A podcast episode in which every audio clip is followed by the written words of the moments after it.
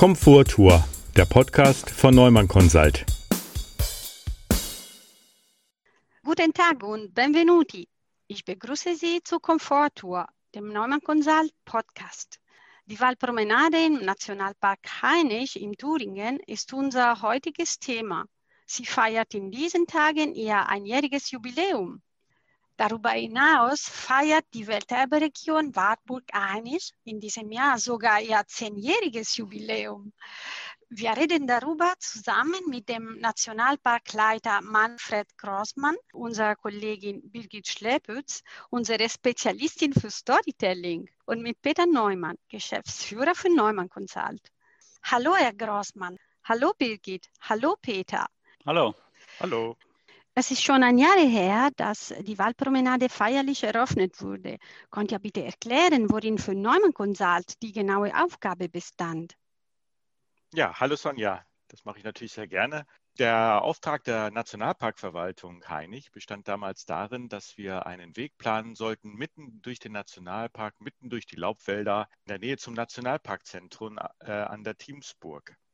Dieser Weg sollte möglichst barrierefrei und komfortabel in Szene gesetzt werden. Ganz in der Nähe ist äh, übrigens der Baumkronpfad. Das ist sicherlich der bekannteste Höhenweg durch den Laubwald in ganz Thüringen. Herr Grossmann, erst einmal herzlichen Glückwunsch zu den beiden Jubiläen. Es wäre für unsere Zuhörer sicherlich interessant zu wissen, wie die Besucher die Waldpromenade annehmen. Gibt es dazu bereits Rückmeldungen? Ja, vielen Dank für die Glückwünsche. Ich freue mich auch auf unser Jubiläum. Am 25. Juni diesen Jahres sind wir seit zehn Jahren Welterbe, ein ganz besonderes Jubiläum, was wir auch trotz Corona einigermaßen würdig, glaube ich, begehen konnten. Äh, es gibt eine ganze Reihe von Rückmeldungen und auch eigene Beobachtungen und unterm Strich kann ich definitiv sagen, die Waldpromenade hat die Erwartungen nicht nur erfüllt, sondern weit übertroffen und ist eine echte Bereicherung, obwohl wir sozusagen schon eine ganze Reihe von schönen Rundwanderwegen haben. Von meinen. Mitarbeitern habe ich durchweg positiven Rückmeldungen von Besuchern bekommen, die durchgehend begeistert sind. Ich habe ja gesagt, ähm, gelegentlich komme ich auch von meinem Schreibtisch weg, sammle eigene Eindrücke, war schon mehrfach äh, seit der Eröffnung jetzt vor exakt einem Jahr auf der Waldpromenade, zum Teil allein, also in unterschiedlicher Konstellation, zu zweit, mit der Familie, mit Gruppen. Und es war immer wieder sehr interessant äh, und man denkt gar nicht, wie vielfältig 1,2 Kilometer sein können. Ich äh, habe dann mit Besuchern gesprochen, habe eigene Beobachtungen gemacht, habe geschaut, wie verhalten sich die Leute und ich kann also diesen positiven Eindruck nur rundum bestätigen und für mich dann auch ist auch interessant, ich bin ja jemand, der relativ zügig immer durch den Wald geht. Man fängt automatisch an, langsamer zu gehen, das zu genießen und das ist genau das, was wir mit der Waldpromenade erreichen wollten. Sehr, sehr schön. Es ist wirklich schön, es zu hören, Herr Grossmann. Vielen Dank. Und vor Ort gab es bereits sehr viele Inspirationsquellen, die uns einige Ideen für das Projekt geliefert haben, oder Birgit? Ja, hallo Sonja.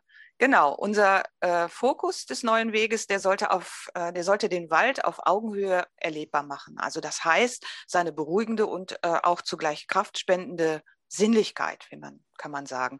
Besucherinnen äh, und Besucher sollten einfach Wald erleben können. Also das heißt, einfach bedeutete in diesem Zusammenhang barrierefrei sowie mithilfe einer reduzierten Möblierung, die dazu einlädt, authentische Verbindungen zum Wald aufzunehmen. Das heißt, sich in ihm niederzulassen, ihn zu begreifen, ihm zuzuhören und dadurch neue Energie zu tanken. Storytelling hat in dem Projekt eine entscheidende Rolle gespielt. Kannst du bitte erläutern, wie die Story dann erzählt worden ist, Birgit? Um, das, um dieses Walderlebnis deutlich zu machen, haben wir äh, den Beginn und das Ende des Weges erstmal deutlich markiert. Das heißt, Besucherinnen und Besucher betreten den Wald tatsächlich durch eine riesige Tür. Die Tür markiert den bewussten und auch physisch, also körperlich erlebbaren Übertritt und nimmt die Besucherinnen und Besucher mit auf ihre persönliche Reise durch den Wald. Der Weg ist dann eine Kombination aus wassergebundenen Abschnitten und Holzstegen, den wir mit elf Themeninseln ausgestattet haben. Also das heißt, man findet Hängematten, Liegen, ein Waldkino, Horchstationen und Spiegel, einen Picknickplatz oder schlicht Bänke.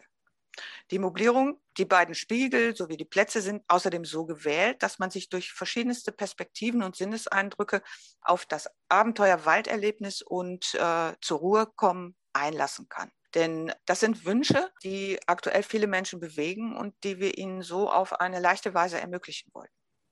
Am Ende des Weges wiederum wollten wir dann schließlich die Möglichkeit schaffen, die Erinnerung an das Erlebnis auch festzuhalten, zu teilen, vielleicht sogar zu Hause wieder zu aktivieren oder zu reaktivieren. Dort steht deshalb ein riesiger leerer Bilderrahmen, der, wie wir wissen, auch ganz häufig genutzt wird. Ja, und unsere Idee ist auch so umgesetzt worden, oder Peter?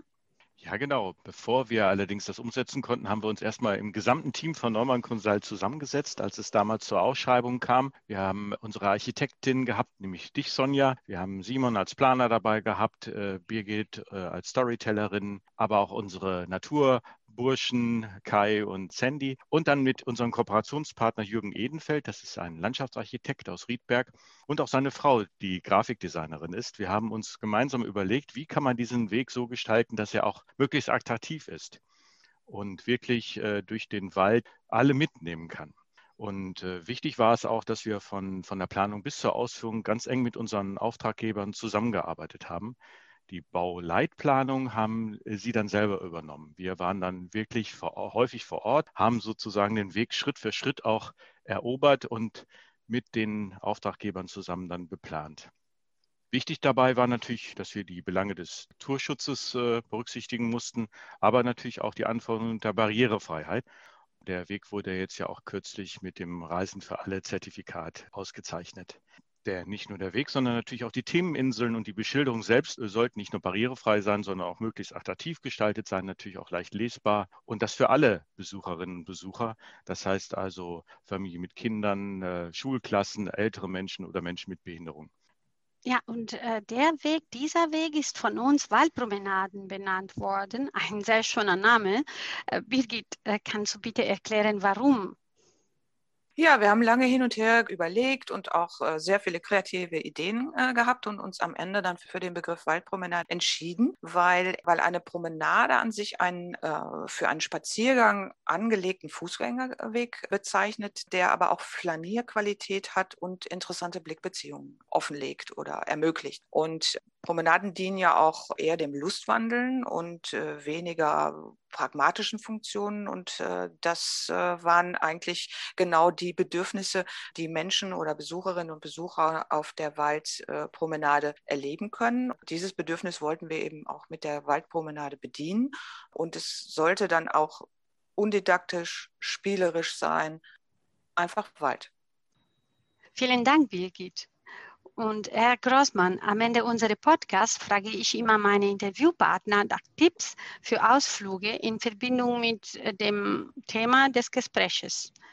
Heute können Sie sicherlich unseren Zuhörern sehr viele Tipps geben, oder?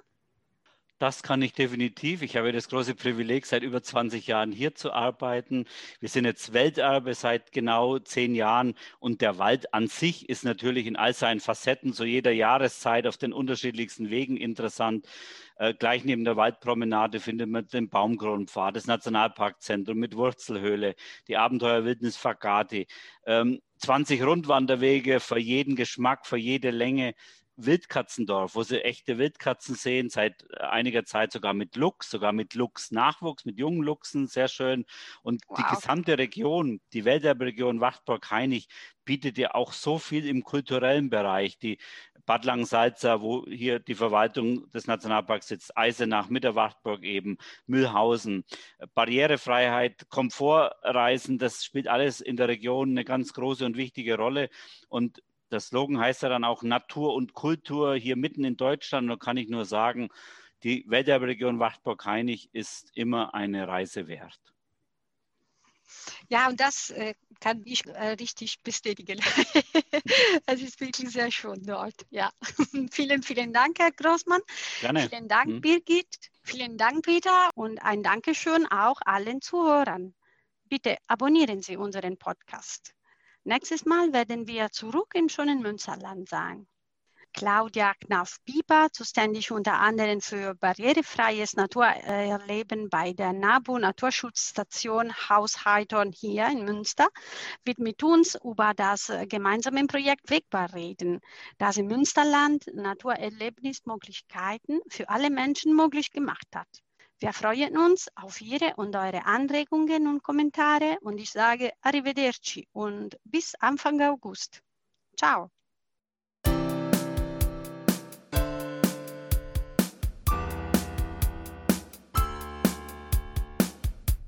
Komforttour, der Podcast von Neumann Consult.